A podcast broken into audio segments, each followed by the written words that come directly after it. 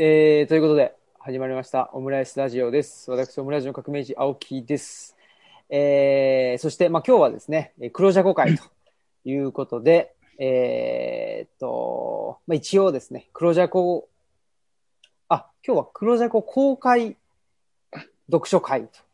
いうことで、ね、高島さんの学生さんもいらっしゃっているということで、まあ、ちょっと自己紹介をしますと、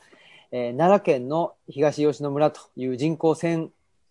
1700って言ってたんですけど、1440人になってしまったことが判明しましてですね、着々と減っているということですけど、まあ、限界集落というところで、えー自宅を開いて図書館をしている、えー人間でございます。で、えーあとはですね、えー古代地中海の歴史の研究を、えーまあ、細々としていると言ってたんですけど、ちょっとですね、来年、その本も出せそうかなというところ、あ、言っちゃった。まあいいか。えーなので、一応古代中海の研究もしてますよ、ということと、ありがとうございます。彼岸の図書館という本も出てますので、えーぜひ図書館で借りて読んでみてくださいということです。青木新平と言います。よろしくお願いします。はい。ということで、えー二人目。じゃあ、建築家の、えー方、お願いします。はい建築家の小島修介です。えっ、と、久しぶりの黒雑魚で、えー、しかも次長、ちょっと初めてのパターンですが、楽しみにしております。よろしくお願いします。お願いします。では、えー、ちょっと暗い、く暗い、一番暗い部屋にいる人、お願いします。はい、えー、神戸の短期です。経営学をやってます。よろしくお願いします。はい。お願いします。そしたら、じゃあ、えー、エアコンとともに、エアコンと、これ何でしたっけ？あのーあれは、あの窓は。ブラインドですかね。エアコンとブラインドがあるぞっていう、ちょっと、どの辺を意識してるのかなっていうことで、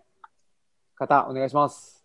はい。本町でカール・マルクスをやっています。ひまわる健次郎です。もうわけわからん。いよいよカール・マルクスやり始めたか。そうなんだ。始めました。はじめまして。はい。が成立してないんだけど。まあ僕はこういう資格をやってまして。はい。あ、これで飯食ってます。桜の大門ですか？桜ですか？違いますよ。聞く？聞くかな？何聞くじゃないんですけどね。これはコスモスですね。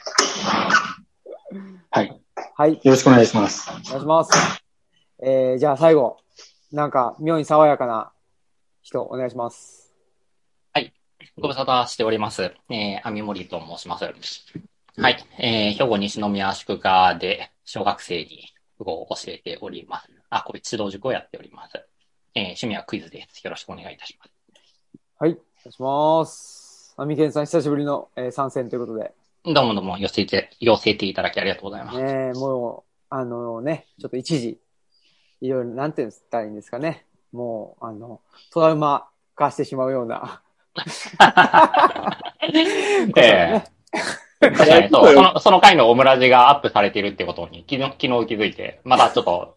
聞けてないんですけど、ちょっと向き合うのにもう少し時間が向き合うのにね。はい。いつかちゃんと向き合っていきたいと思います。よろしくお願いしえ、そんなトラウマになるようなことあったっけ？あるます。ええもうそれはもうひどいもんでしたよ。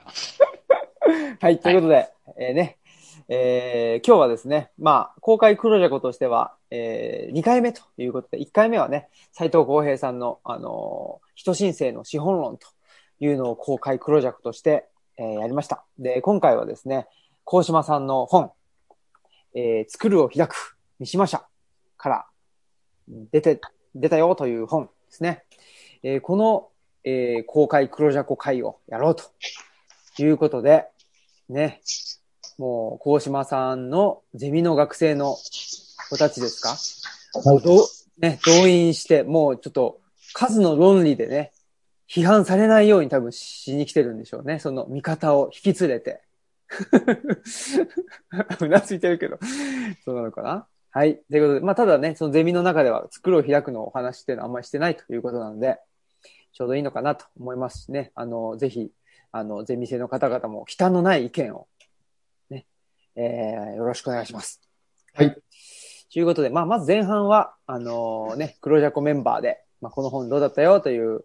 えーまあ、意見交換をして、後半に、そのね、えーぜひ、ご意見、ご感想いただいて、それをもとに対話をしていこうというふうに考えております。はい。そんなことで、じゃあまずはですね、これ辞書ということで、ね、ご自分の本ということで、まあ、この本、どんな本だよとか、どういうことで書いたよとか、あとはね、これ出版してもうちょっと3ヶ月、4ヶ月経ってます？半年、あ、もう半年経ってますか。1月末なので、ちょうど半年経った。ね。なので、その半年のですね、えーまあ、いただいたリアクションとか、はい。なんかそういうのも含めて、ぜひ、まあ、10分ぐらいで、あのー語っていただければと思っております。じゃあ、小島さん、お願いします。はい、よろしくお願いします。えっと、えー、黒ジャコの、まあ、会の趣旨としては、あの、まあ、同世代で、えー、いろんな、まあ、勉強会っていうんですかね。あの、本を、本を通して、えー、それぞれ、えー、働くフィールドが違うけれども、えー、本を通して。で、まあもちろん内田先生という、共通の死が我々の中にいるので、まあ何か、あまあ親の世代である内田先生に、まあ、頼らないって言うと変だけれども、我々の世代で、えーしっかりそういう学びの場を作ろうというのが、この秘密結社じゃなくなってきてるけど、黒ジャコの会の中で、なのでまあ、読まない、普段は読まない、あるいは、あの、みんなが読むとどう思うんだろうかっていうような、あの、選書をしてきた中で、まあ、次長っていうのは初めて。で、その時の担当者が、あの、みんなに向けて、枕として、10分15分でその本の話をすると。で、それが、まあ、次長なので、あの、僕しか、あの、いないかなということで、まあ、やらせてもらいます。えっと、まあ、この本は、えーまあ、読んでいただいたと思うので、えっと、わかると思いますが、えっと、対談集です。で、えー5人の方、えー、アジカンのゴッチさん、内田先生、伊藤聖光さん、タバイモさん、えー、鈴木利作さんと、5人のクリエイター、ものを作る人たちに、えー2019年銀座で、えー個展を開くことがありまして、で、今まで、えー青山の画廊、時の忘れ物っていうところで、えー2年に一度。で、時の忘れ物が、えー青山から、えー駒込に移動して、えーまあ、東京の中でも中心から少し、あの、辺境に移動したっていうこともあって、えーどこで、えー作品発表するかっていうのが、あの、物理的に変わった中で、2019年銀座の銀座6の、お蔦屋書店の中にあるアートウォールっていう展示空間を課題にいただいて、ここで1ヶ月間個展をすることになりました。で、そこで、まあ、ドローイングを発表するにあたって、やはりあの今までの時の忘れ物よりも、場所がいい、あの場所がいいっていうのはたくさんの人に見てもらえる。ただ、あの古典と言っても、その、わざわざ、あの、僕の古典ドローイングを見に来る人たちというのと違って、あの、フラット銀座6に来た人たちっていう、あの、見てもらう対象が、あの、ちょっと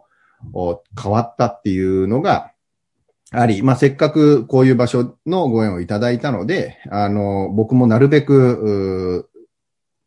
見てもらいたい。で、見たあ方々と直接、あの、まあ、感想を言い合ったり、まあ、実際、あの、売る、うことも、お大きな、えーミッションなので、で、やはり僕が、あの、絵を説明すると、買ってもらえることが、えー大きいという、まあ、理由もあって、で、そう、せっかく、まあ、いるのであれば、あの、イベントを、トークイベントを企画しようということで、毎週火曜日、この5人の方々に、えー手紙を書いてオファーをして、あの、見事に皆さん OK していただいたと。なので、まあ、会いたい人に会うっていうコンセプトですね。で、えーまあ、僕自身が、ものを作る、建築を作る、本を書く、ドローイングを書く、何かまあ、その作るっていう領域の中で、えー違うフィールドで活躍する5人の方々に、ドローイングを見てもらいながら、あ対話をしたいということを、えーまとめた本です。で、これを、あの、編集者である三島さんに、えーやる前からこういうことを考えてるんですって言ったら、あのその書籍化。でも最初は実は、あの、断られたっていうか、まあ、対談本っていうのは三島社は出さないっていうようなことで、まあ、なので、これもまあ、対談本っていう言い方をしてないで、えっ、と、帯には5名の名前が出てますけど、あくまで、と僕の本であるっていうことは、まあ、三島さんが一番最初からこだわっていた、あの、まあ、単著っていうんですかね。で、それはどういうことかっていうと、やはりその、対談だと、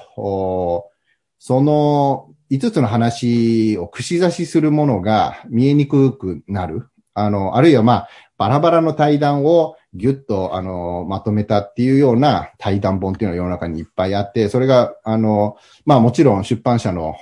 売れる売れないとかっていうことにも関係するんだろうけれども、あの、高島さんの本にしてほしいと。で、それを言われたときに、えっと、そもそもさっき5人に会いたいから、えっと、この本を書いたっていう意味においては、実はまあ常に、えっと、対談をするときにこういう対談メモっていう、あの、まあ、会いたい人とどんな話をしたいかっていうことを、5人に対しても書いていたので、この対談メモを、まあ、文章化する。で、かつ、その、毎週火曜日やってたので、えっ、と、その、対話の内容がこう展開していくことを、が分かっていたので、その対話の対談の前の前夜、対談前夜っていう、あの、どんな思いで彼らに、えーどんな話がしたいか。で、その対談そのものがあって、それを余韻っていう形で、対談の後に、えー思ったことを書くっていう、この両方の文章を挟むことで、あの、単なる対談本じゃなくて、その串刺ししていく、ベースを書いたっていう本になります。えーまあ、タイトルの作るを開くっていうのは、えっと、僕が考えたのではなくて、えー最後の最後に、えー僕は、ボーダーレスダイアログとか、あの、いくつかの、あの、タイトル案を出したんですけど、三島社は、あの、タイトルの1000本ノック、100本ノックかな。その、バーっとタイトル候補を出して決めるっていうやり方をしていて、あの、著者は呼ばれないんです、その、その日は。まあやっぱり、あの、思いが強すぎて、著者がこれがいいんじゃないかっていうと、他の編集者とか、まあ、三島社みんなで、あの、タイトル会議をするんだけど、そこに、あの、バイアスがかかりすぎるから、著者は呼ばれないっていう。で、そんな中、あの、皆さんが読んで、えー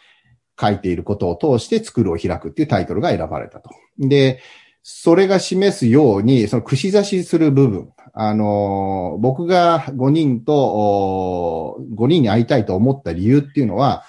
建築家として、えー空間を設計するっていう行為が、まあ、あの、常に、えーその場所、で、その人っていうのを基準に考えていくときに、空間っていうものが身体と共にある。えー絵画が、えー額縁とセットである。で、絵画と額縁だけじゃなくて、その額縁が飾られる場所とか、まあ、全部がこう混然一体として存在するのであれば、音楽を作るゴッチさん、えー哲学、武道をする内田先生、小説を書く聖光さん、えー現代アートを作るタバイモさん、えー写真を撮るリサクさんが、どういうふうに自らの身体とその空間を捉えているのか。で、それはきっと頭で思考するのとは違って、えー空間と身体の身体的思考なんじゃないかとい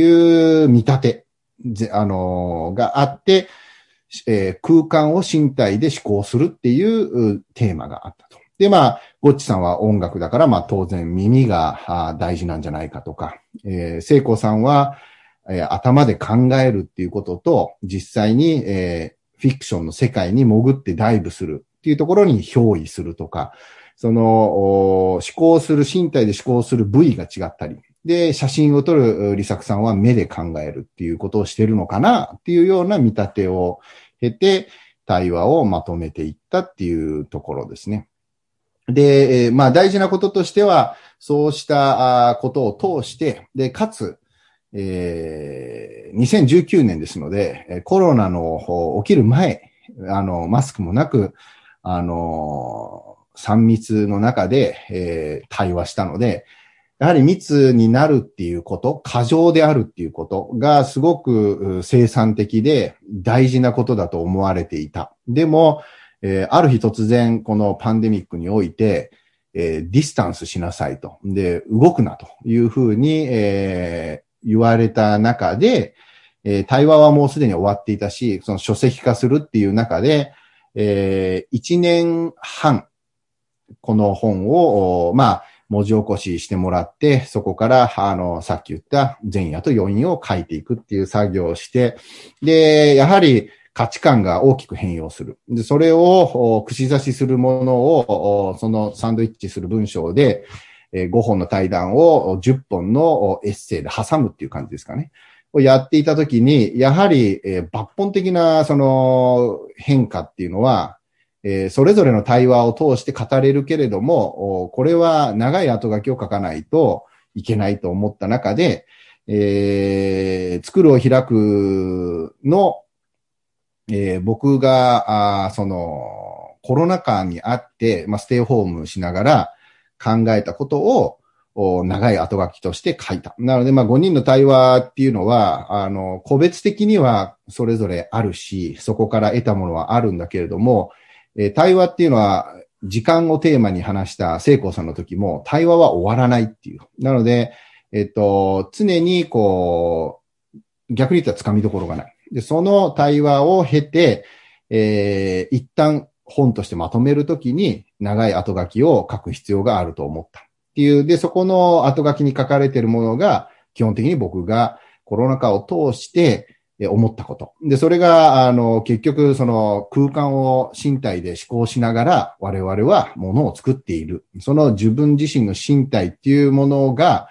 えーわからないっていうものを内包している。で、そのわからなさ。で、当然自分の内側もわからないけれども、外側の世界も当然わからない。で、その、えーで、それが変化していくわけだよね。その、コロナ禍によって3密を避けるっていう、その行動を制限される。そういうわからなさとどう向き合うかっていうときに、なんか結局当たり前なことというか、えっ、と、命の近くにある衣食住、えー着ること、食べること、住まうことっていうなんか、あの、基本的な行為を、まあ大前提というか当たり前だったことを問い直す時間になったっていう。で、それが何だったんだろうかってことは、あの、やはり考えるってことだよねって。で、その考える中で、外のわからなさと誠意を持って向き合う。自分自身もだから変化し続けなければならないんじゃないかっていうことに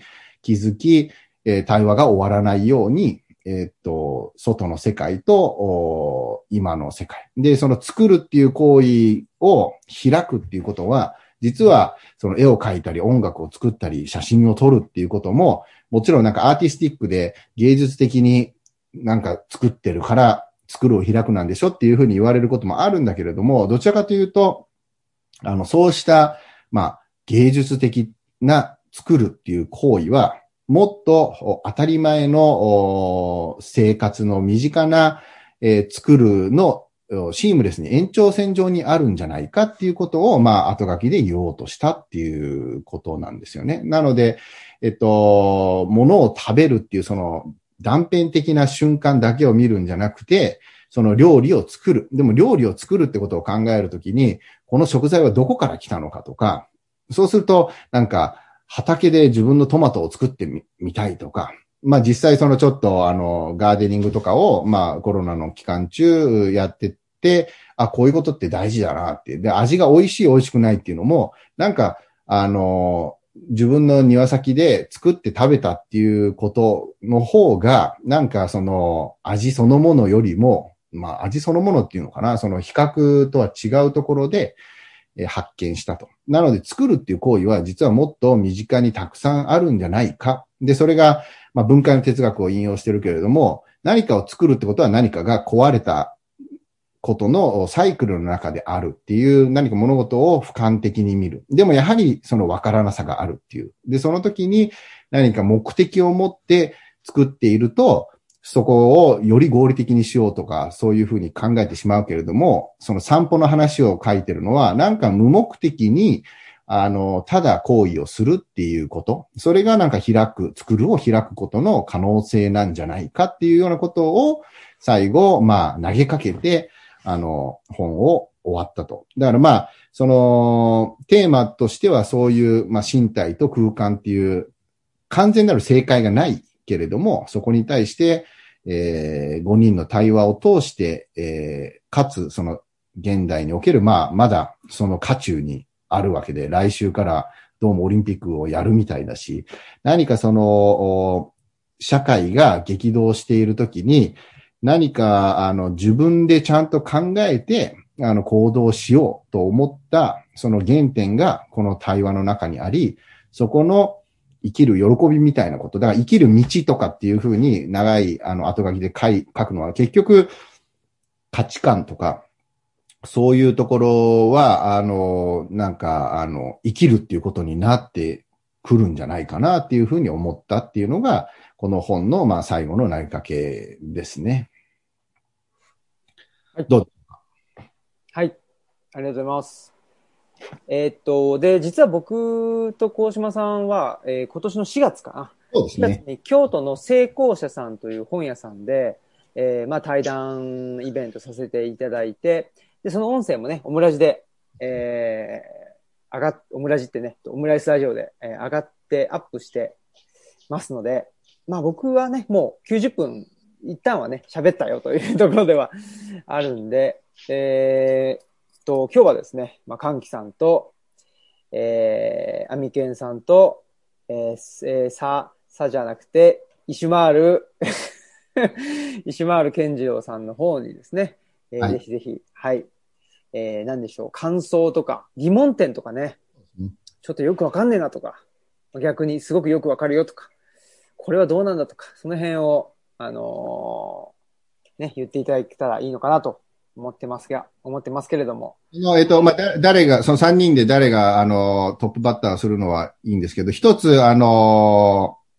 対談を終えて、えー対談っていうか、その、観光してから、えっと、出版記念として、えー結局会えなかったけど、ズームでオンラインに行ったんだ。えっと、3人とやりました。で、一番最初が、その文化の哲学を、おまあ、引用もさせてもらった、あ藤原、あ達志先生、兄弟の。で、えー二人目が、あ斎藤浩平さん。で、えー三人目が対面で、えー青木新平という。すごいとこ並ぶね。すごいとこに並んじゃってね。この三人と話して、まあ、あの、それぞれあの、三島社のおホームページでレポート的なものが上がってるので、えっと、でも面白かったのはみんなあの、5人の中で、あの、誰が気になりましたかって言ったら、えっと、結構みんな違ったっていう。でそれは、あの、3人にも聞いてみたいっていうか、まあ一番、まあ心に響いたっていうと、あれかもしれないけど、5, 5人結構バラバラな話をしてると僕は思うんだけれども、口差しはされてて。だから気になった人が誰だったかっていうことを含めて3人にえーもらいたいなっていうのがあります。はい。じゃあ、いかがでしょう？トップバッター。最初の方が、お楽、あ、お、じゃあぜひ。さすが早押し。早押しようですね。はい、どうも。ピンアタック25。はい、もうすぐ終わっちゃうけど。はい。えーっと、はい、えー、ありがとうございます。そうですね、5人、えー、まずだ、誰がというところでいくと、メモを取りながらだったんですけど、メモの分量が一番多かったのは伊藤聖子さんでした。うんはい。飛んでんねやね、今回は。あ、さすがに。うまいはい。お前。はい。で、えー、そうですね。ただ今、なんですかね、小島さんに改めて聞いてみたいのは、タバイモさんの文脈ですかね。って感じです。そんな感じで？そあ、じゃあまあ、い、一旦じゃあちょっとパッパッと行きましょうか。あそんな感じでいくと、僕はタバイモさんと伊藤聖子さんのは全然わからへんかって、もう、あのー途中で文脈を失うこと数度って感じで、あの、り、あまり理解できなかった。難しかった、二人、二人は。で、えっと、内田先生と後藤さんに関してはなんか、まあ、お会いすることもあるというのがあって、まあ、あって、で、結局一番、まあ、僕の中でメモがはかどったのは、李作さん、鈴木さん。うーん。パンキさん、リサクさんか。なるほど。うーん。ひまるさんは？えー僕は一番、その、面白かったのは、いきなりのドア玉からのゴッチさん。うん、で、あのー伊藤聖子さんのは確かにちょっと僕も途中で文脈を失いかけて、で、もう一回読んでる途中で今日なんだけど、で、タバイモさんと鈴木梨作さんのはなんか、ああ、なんかわかるかもっていうところはあったかなという感じですね。まあ、内田先生は、あの、もう、あの、馴染んだ感じというか、あーはあるかなというところでしたね。うーん。うんうん。ちなみに僕はね、伊藤聖光さんが一番、まあ、なんだろう。あな、うん。まあ、もちろん全体的に面白かったけど、特に伊藤聖光さんのところが、ぐぐっと、あうん。の、うん、引き寄せられたかなっていうところではありました。まあ、その、えっと、ツイッターの感想とかも含めて、えっと、本当に綺麗に割れるんですよね。で、えっと、昨日、嬉しいことにこの朝日新聞、鷲田総長の折々の言葉に 選ばれたんですけど、これは李作さんなんですよね。うーん。歓喜さんと鷲田総長はアンテナが似てるのかもし ちょっと思うけど。れない。えっとてか、伊藤聖光さんだけ、ちょっと語ってるレイヤーが違うような印象があるんだよ。うん。うんうんうん。それって何なんだろう？その、えっと、例えば、5人で言うと、圧倒的に内田先生が、あの、距離が詰まってるっていうか、近い。なので、あの、対話の中で、えーっと、先生の僕に対する理解と、僕の先生に対する理解が、一番、あの、近いのは内田先生だと思うね。だから、まあ逆に緊張したっていうか、どうやって、その、いつもの言葉に持っていかないで、あ僕の知らない内田先生を引き出そうとして必死だったっていうでそれで言うと、えっと、伊藤さん、聖子さんが一番、えっと、遠いのかもしれない。うんでも、にもかかわらず、えーぐいぐい、その、僕のドローイングに対する思い、ドローイングから感じた、その多項性っていう言葉、えーを、えーキーワードに話していくと、想像する、作るってどういうことなんだっていう、生み出すってどういうことなんだっていうことと、まあ、時間の関係性をぐいぐい語っていったので、それが、その、さっき言った、もっと近いところにある作るとは、ちょっと、クリエイティブな方にすごく寄りすぎたがゆえに、いや、聖子さんのが難しかったっていう人は結構いる。で、その、ゴッチさんのがいいっていうのはやっぱりその音楽っていう形のないものを、ああいうふうに、えっと、まあ、ワンダーフューチャーでコラボもしてるっていうこともあって、あの、良かったって言ってくれる人もいる。えっと、で、実はダークホースっていうか、あの、タバイモさんがいいっていう人が、あの、5分の1よりは多い。でも綺麗にまあ分かれてるんだけれども、おで、そのタバイモさんのやっぱりその、許すっていうことのお意味が、何かやっぱり芸術家とか何かを作るっていうことの、すごく大事な核みたいなことを表してるんじゃないかなっていうのが、まあ、タバイモさんにヒットした人たちの意見は、やっぱタバイモさんの部分が一番まあ共感したって言われることが多いっていう感じですかね。うんうんなんかね、その、ごめんなさい、どうぞ。よろしいですか？えっと、伊藤聖光さん、まあ、内田先生はちょっと、あの、まあ、僕ら一番よく知ってるからさんということとして、それ以外の4人の中で、伊藤聖光さんが、なんか、テキストベースというか、文章で、で、ゴッチさんは音楽、うんで、タバイモさんはこれ、イラスト？そうだね。絵を描く人だ。鈴木自作さんは写真でしょ。なんかその、いわゆるアートと言われるようなくくりの中で言うと、そのゴッチさんとタバイモさんと鈴木自作さん？あーがグルーピングされて、伊藤聖子さんだけちょっと違う文脈になる文学っていうのね、ちょっとまた、うん。なるほど。うん。のかなっていう気はちょっとした。ああ。僕は創作というところでいくと、むしろ内田先生が一番創作っぽくないかなっていうふうに思いました。むしろ小説家としての成功さんっていうふうに考えると。はいはいはいはい。うん。だから、あの、内田先生だけ、その身体で空間とはちょっと違って、うん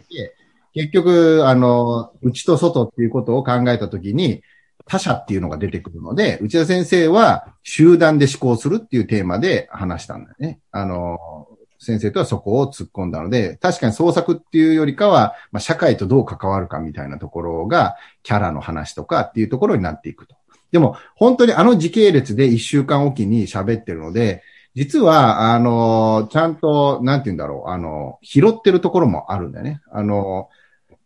ゴッチさんの時に、えー、小林秀夫の、お過去を思い出すっていうか、知らないはずの過去、あの、要は、縄文時代を思い出すみたいなことがあり得るっていうような話を、ゴッチさんと、まあ、音楽が、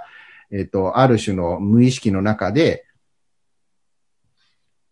アーカイブにアクセスするっていうような話。で、そう、そういうなんか、キーとなるタームは、内田先生の時も出てきたり、内田、あの、聖光さんの時間の話は、その後、利作さんとも出てくるみたいになんかやっぱループは一応してるんだよね。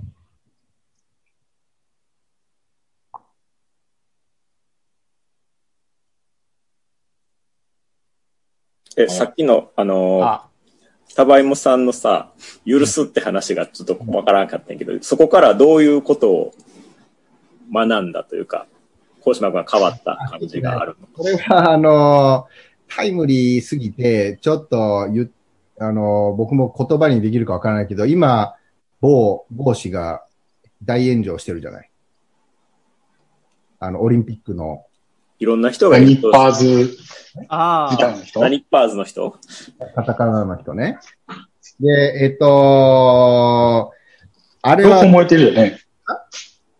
何パーズの人両方燃えてるよね。え、そうなんですか？小田健が燃えてんのは全然知らなかった。お酒はなんか不倫で、なんか、ああ、そうかそうかそうか。えへえ。まあまあまあ、えっと、逆サイドだけど、あれと、ちょっと、まあ、あのーいじめにおいては、あのーちょっと僕もびっくりして知らなかったから、読んだらちょっとひひどすぎて、あのーこれはまずいっていうのはあるし、まあ、とはいえ、その、半世紀あ半世紀じゃないか、四半世紀前のものを、ほりはほり言われたらもう二度と何もできないのかみたいな、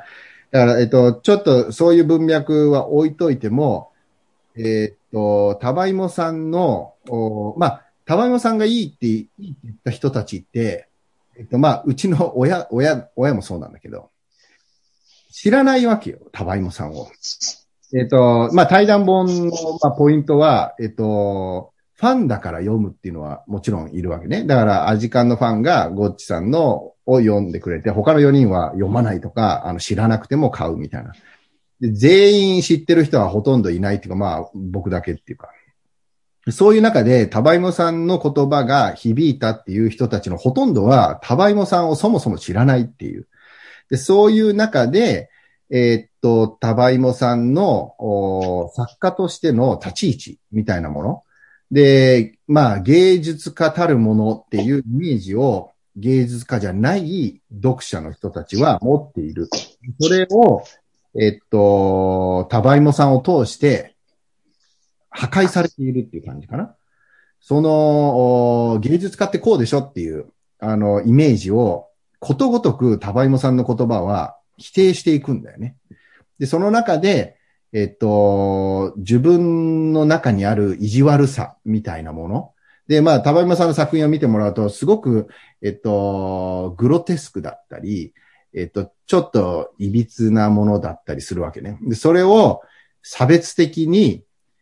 捉えてる批評家とかもいるっていうか、そういうのを無批判に描くことは差別を助長してるんじゃないかとかね。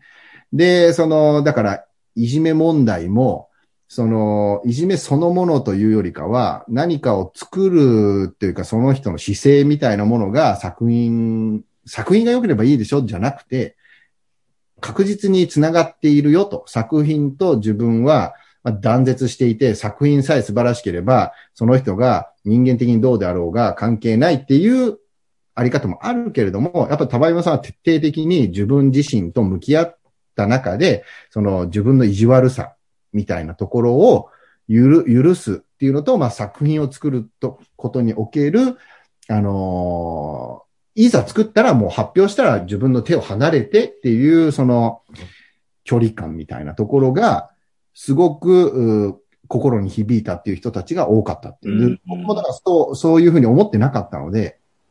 あのーシモーネ・ベイユーとかを引用して、あの、要因を書いたっていうのはそういうところなのかな。ハンナ・アーレントも、えっと、書きたかったんだけれども。で、それはまあ女性的なものっていうふうに、僕は、あの、直感的に思ったんだけど、まあ、そうじゃないかもしれない。まあ、母なる母性みたいなものと、何かを許すっていうことと、自分の中にある悪と向き合うみたいなことは、その、まあ、いじめ問題とはちょっと違うけれども、何かを作るっていう時の向き合い方が、えっ、と、そこに含まれている。なるほど。いや、あのー今の説明でよく分かった部分があって、なんていうかな、考え方としてはよく分かって、まあ、ただその僕やっぱ芸術をやらない、まあ基本的に論文っていうカチッとしたものを書くってことをやってるから、僕が何かを作るとしたらね。だからそういうところで自分のじゃあそういうのをなんか許して論文にっていうのはまだピンとこないから分からへんけど、それ建築という文脈からすると、その建築にその自分を許すような話って何か応用できるというか、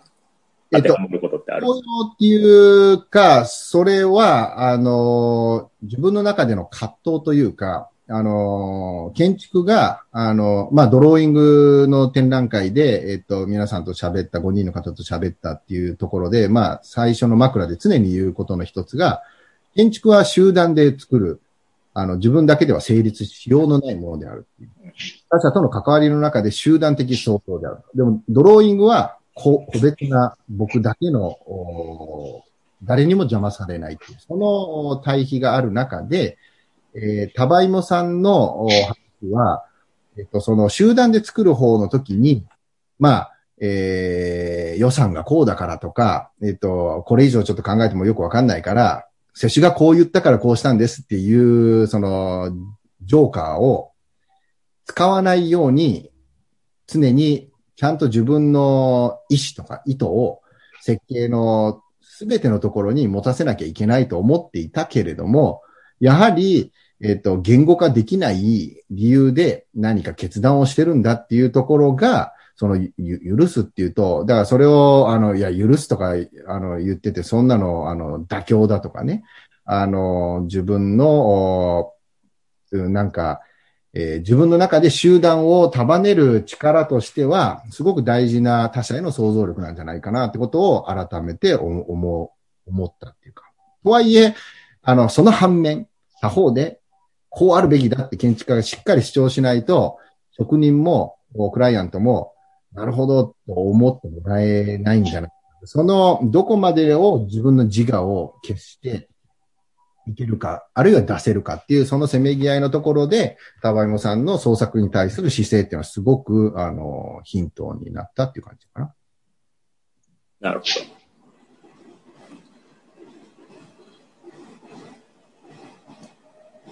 アミケンの、あの、突っ込みというか、どうでしょうか？そうですね。今改めて見てみたら、僕は、そうですね。そんなにゆる許すのところには、えーっと、引っかかりを覚えてなくて、むしろそのデザインとアート、もともとタバイモさんがデザイナー志望っていうのは存じ上げなかったのでですね、それ非常に興味深く、えー見てたんですけれども、そう。で、ブライアンに、まあ、多分今まで何度も聞かれたことではあると思うんですけど、改めて聞いてみたいんですけど、デザインとアートってどう違うと思いますか？それはね、だからけあの、こないだ、えっ、と、ゴッチさんと対談したよね。ゴッチさんと何対談だったの？作るを開く対談だったっけ？ど。歌ってたやつ？高島くんが。あれ、あれ何の対談だっけ？あれ、何だっけ？もう歌ってた顔しか思い出せない。何やったっけ？作るを開くか。作るを、あ、だから4人と対談したのか。ゴッチさんとももう一回、セカンドラウンドは、あれは作るを開く対談かなで、えっと、その時にも出た質問の一つとして、デザインとアートもそうなんだけど、美しさとは何かみたいな、あの、すごく抽象度の高い質問が上がってくるっていうか、で、アートとデザインも、えっと、やっぱりその文脈によってすごく変わるので、えー結構、クリアカットにアートとデザインはこう違うっていうのは言えない気がするんだよね。でも、何かその、えっ、と、ミクロな視点と、その広がっていく、その模倣っていうところかな、確か。あの、はいのはい部分は、えっ、と、やはりデザインの方が、えー大衆をお相手にしている。マジョリティをお捕まえたいわけだよね。で、それがなぜなんだろうかって考えると、やっぱデザインっていうものは、えっ、と、マジョリティを捕まえることで、えーそのデザインの正当性が、えー共感とともに成立する。まあ、アートっていうのは、そのマジョリティを捕まえることを、おあんまりその生としていないというか。田山さんが言ってたと思うのは、そのデザインっていうのは、だからそういうマジョリティを常にこうひ拾っていこうとするから、社会自体のマジョリティ、価値観みたいなものが変わると、あのーだから時代とともにデザインが変化していくと。でもアートっていうのは、そのマジョリティよりもむしろそのエッジにいる辺境というか、マイノリティの視点を、えー大事にする。つまりは人と違うっていうことが唯一評価される。でデザインはなるべく人と違わない方が、あの、多くの人に共感してもらえるんじゃないかっていう、その大前提が違うので、他者への想像力みたいな部分のピントの合わせる場所が違うっていう印象かな。だからどっちがいい悪いとかじゃないし、でも建築家にはやっぱりその両方の要素が必要だと思うっていう。アートとしてこれは芸術なんだっていうことを建築が総合芸術であるっていうことをしっかり突き詰めて考えたい。でもその反面、そんなのお前の独りよがりじゃないかって言われないように、多くの人に、えデザインとして、共有、共感してもらいたい部分もあるっていう、そのバランスでどこを、この場所、この人、この建築で目指すかっていうのを常に考えてるって感じかな。うん。いや、だいぶ、なんか、僕は、えー、ブライアンはそう考えてるのかなっていうイメージと割と一致していたので、いや、なんでそんな質問したかっていうと、あの、僕はブライアンに静止案という家を設計しましたんですけれども、えっ、と、コンセントが横向きなんですね。うん。そう、だから、そこに、その、なんやろう。まあ、基本やっぱり、ドローイングよりも建築の方がデザインよりなのかなっていうところはあるかなと思う中で、うん、そこにある種のアート性があるのかなっていうのをほんのり思ってたんですね。うん。っていうところと、あと、その、ごめんなさい、めっちゃ私事になるんですけど、その、地の敷地がめっちゃ細長くて、で、その時に、その住吉の長屋、安藤太郎さんの、うん、と、ほぼ同じような、大台をって言って、あえて、めっちゃ真ん中に穴があって、雨がガンガン降ってくるわけじゃないですか。だそのデザインで考えると明らかに欠陥かなと思うんですけど、あれがその、何建築における、まあ言うたら一つのマスターピースみたいになってるわけじゃないですか。そうそう。それってどういう文脈なのごめんなさい。ちょっと本の話からそれちゃうんですけれど。いやいやえっ、と、そうだね。アートとデザインを考える上で、あの、まあ、あの、まさに自分事として、あの、住吉の長屋っていう、あの、まあ、世界的マスターピースですよ。で、えっ、と、それがマスターピースと言われる、言われているにもかかわらず、デザイン的には、決して、あの、これがまた、そう、言葉で言うと難しいよね。でデザイン的にはすごく危ない、危ない。えー今の僕のさっきの説明では、決してマジョリティには共感してない、うん。アート的なものとしてデザインしたっていうことはあるよね。で、えっと、安藤忠夫の住吉の長屋が世界的なものになったのは、えっと、デザインとしてマジョリティに受け入れられる建築のあり方を追求したからではなくて、やはりその長屋っていうあの敷地の条件に、えー、あった建築を考えたときに、まず彼は、その、長屋っていう家の形式っていうものが、どういうふうにあるべきかってまず考えた。で、それの、えっと、考えたあ結論が、社会に閉じるっていう。社会に閉じるっていう、すごく斬新かつ潔のいい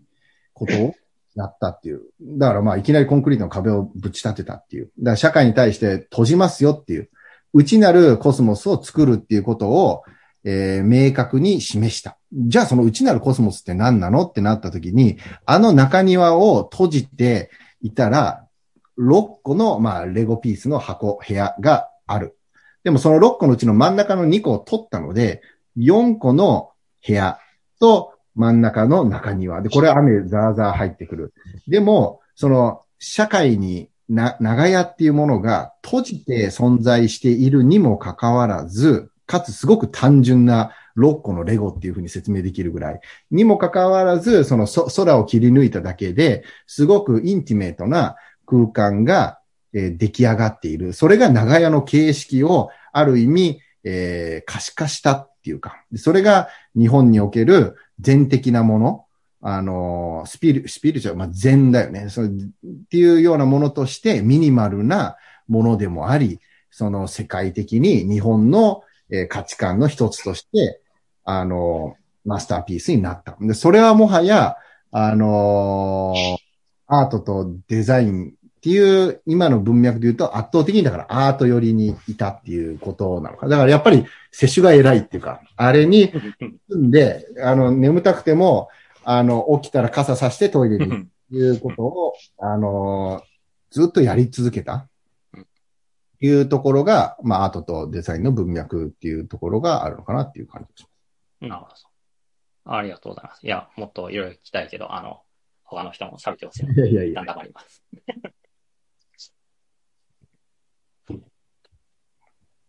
いや、もうどんどん、どうですか？石丸さんも、かんきさんも。えっと、まあ、なんだろう、タバイモさんについてかなりこってり話したので、違う人の話をしようかなと思って、あの、僕がムッチさんのところで、あの、すごく、ああ、そうそうと思ったのは、あの、言葉が常に遅れてくるんだというところ。うん、おでも音楽だと、その、そうね。こんな感じみたいなのをダイレクトに伝えれるんだ。で、その時に、なんか、こう、あ、そうだよなと思ったのは、あの、歌詞を忘れるっていうことはあるんだよね。でも、そのメロディーラインが出てこないっていうことはあんまなくて。で、まあ世に名曲と言われてるような曲とかを、まあ死ぬほど、まあ自然と聴いてきてるわけだけど、なんか、数十年経ってふとな何気なく歌詞みたいなめっちゃ響いてきたりするね。でその、こう、なんだろう、響くタイミングが違ううんっていうのは、なんかすごくリアルに感じ取れた。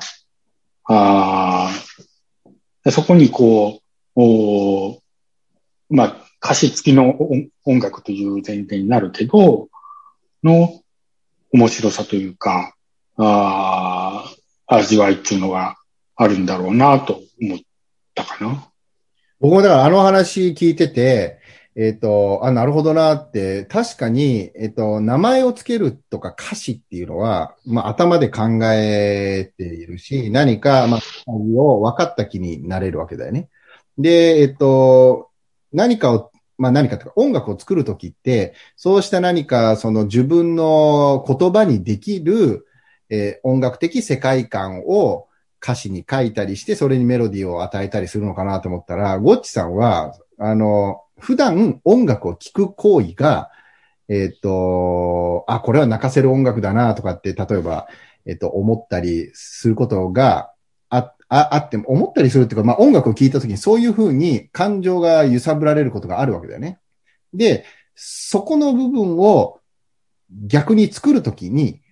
えっと、頼りにしているっていうのが、ああ、それがだから身体的に空間と対話していることなんじゃないかなと。頭で考えるってことは、この、えっと、C、C、G、F みたいな、この、なんか、あの、知らないけど、なんかそのコード進行とかが、あの、あ、メソッドとしてあるんでしょう。でも、そのことを、理論だけで音楽を作ってしまうと、その理論からブレイクスルーは起きないっていうか、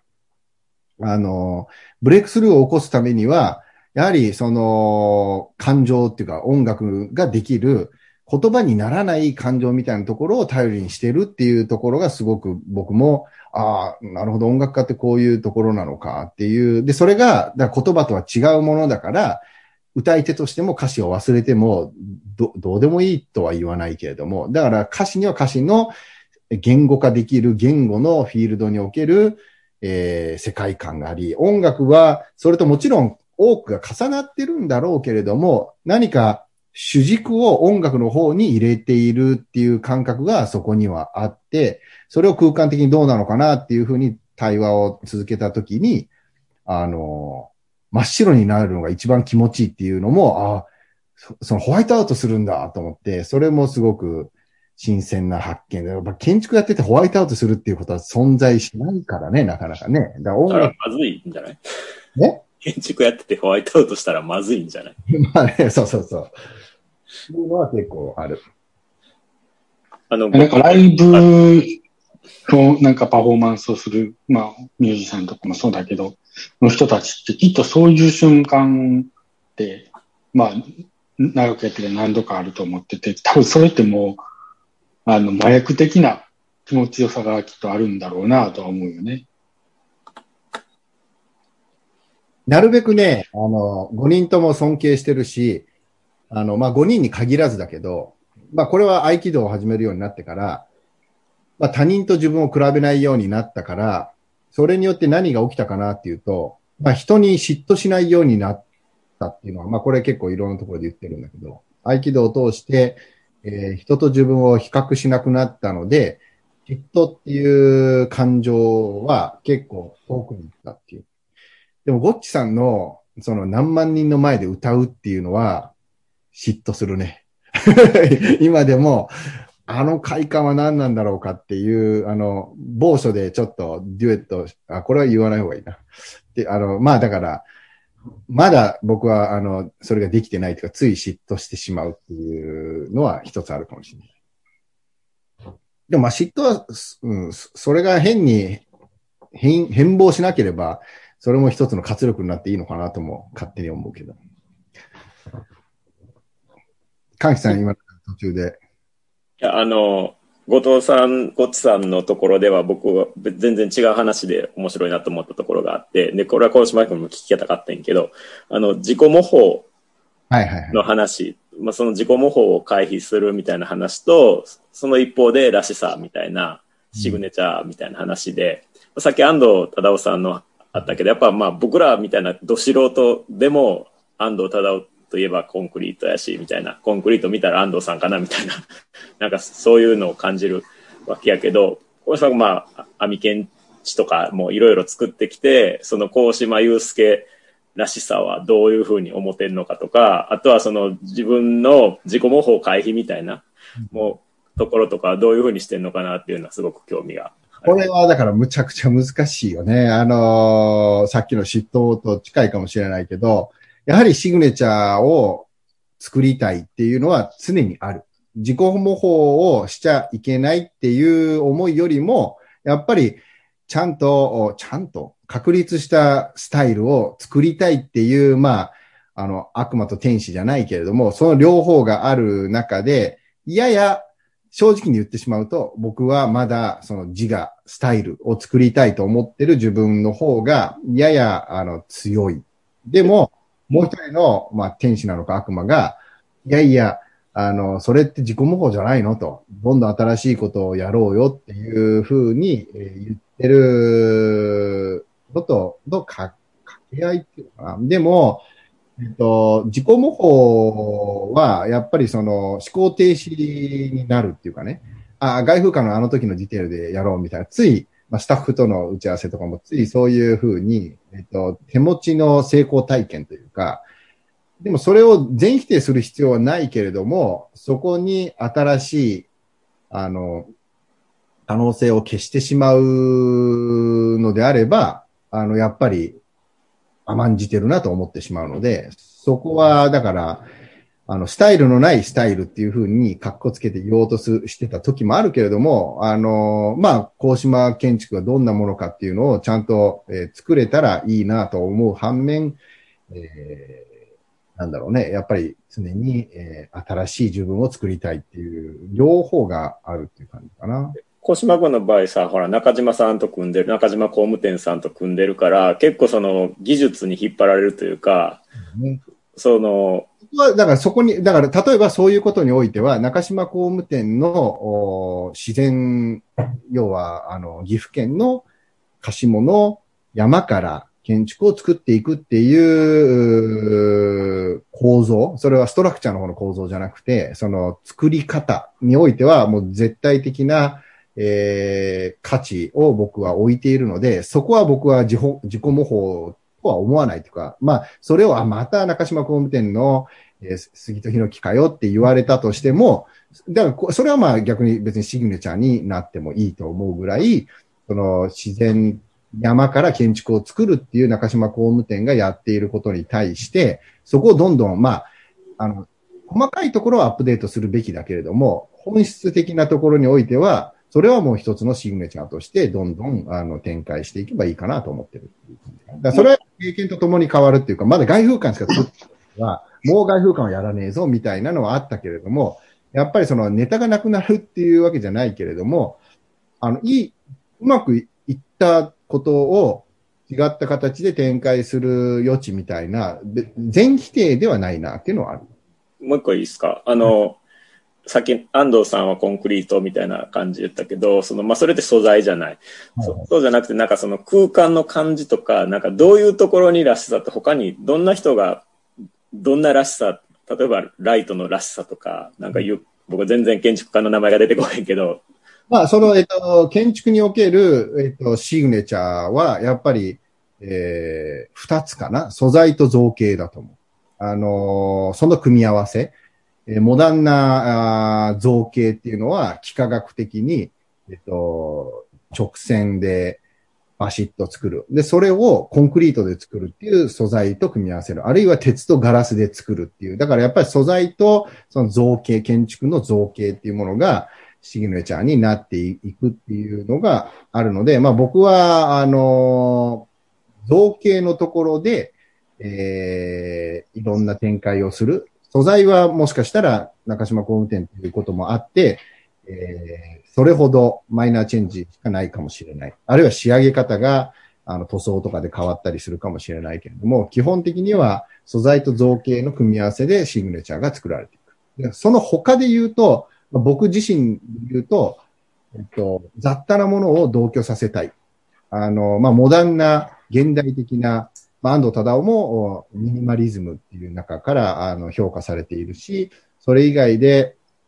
あの、現代の建築、日本の建築家が世界で評価されているのは、そうした、まあ、ミニマルで、えー、まあ、白い建築って言われるんだけど、広くて軽い、えー、まあ、実際は重いんだけど、軽く見える。軽やかな建築。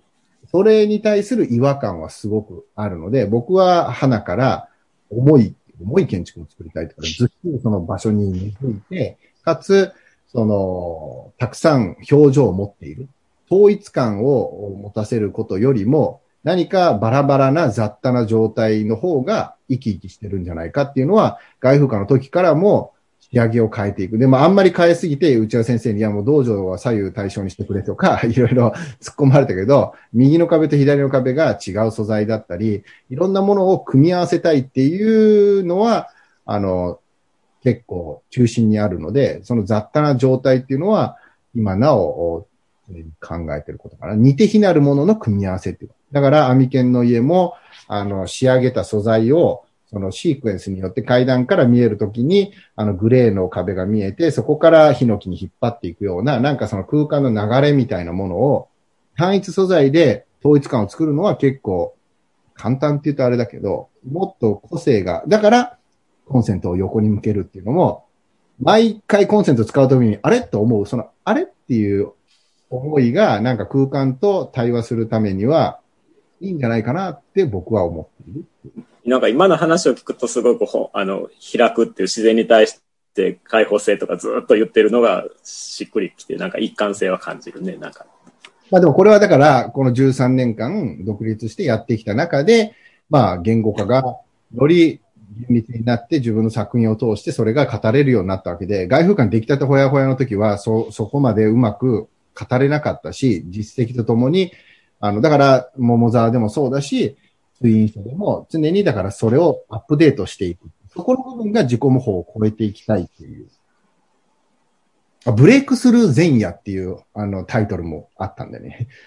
こ 常にブレイクスルーしていくっていうためにブレイクスルー前夜でいきましょうみたいな。いや、そのタイトルなんかダサくないかみたいな。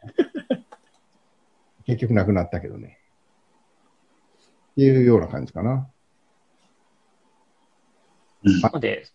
あ、大島建築はこうだみたいな他の人が書き貼った文章っていうのは、ブライアンが知る限り存在してるんですか？えっ、と、その展覧会とか、その批評してもらうっていうことは、えっ、と、あるけども、どうだろうね。その人たちが、うん、まあでも自分でちゃんとその、えっ、と、趣旨を言語化しているので、そこからの批評っていう感じになるのかな。い